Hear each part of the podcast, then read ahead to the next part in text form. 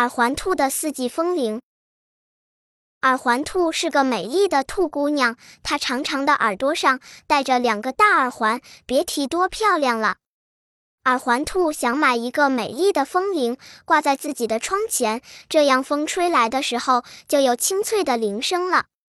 兔妈妈说：“今年下雨少，妈妈没采到多少蘑菇。女儿呀，咱们明年再买风铃好吗？”耳环兔懂事地点点头。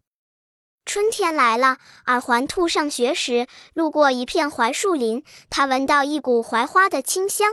耳环兔抬头一看，槐树上开满了槐花，多像一串串美丽的风铃啊！于是，耳环兔搬来梯子，爬上树，采了几串槐花，回家挂在自己的窗前。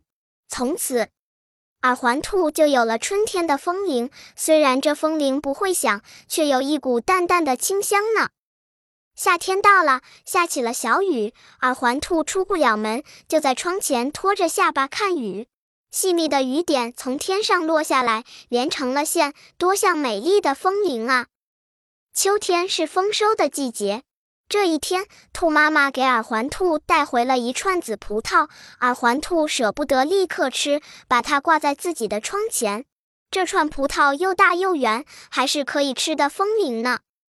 北风吹来了冬天，耳环兔看到许多冰柱从屋檐上垂下来，长短不一地挂在窗前。耳环兔想，就让这些冰柱当我的风铃吧。虽然它们没有声音，也没有清香，却晶莹剔透，像一串串美丽的水晶呢。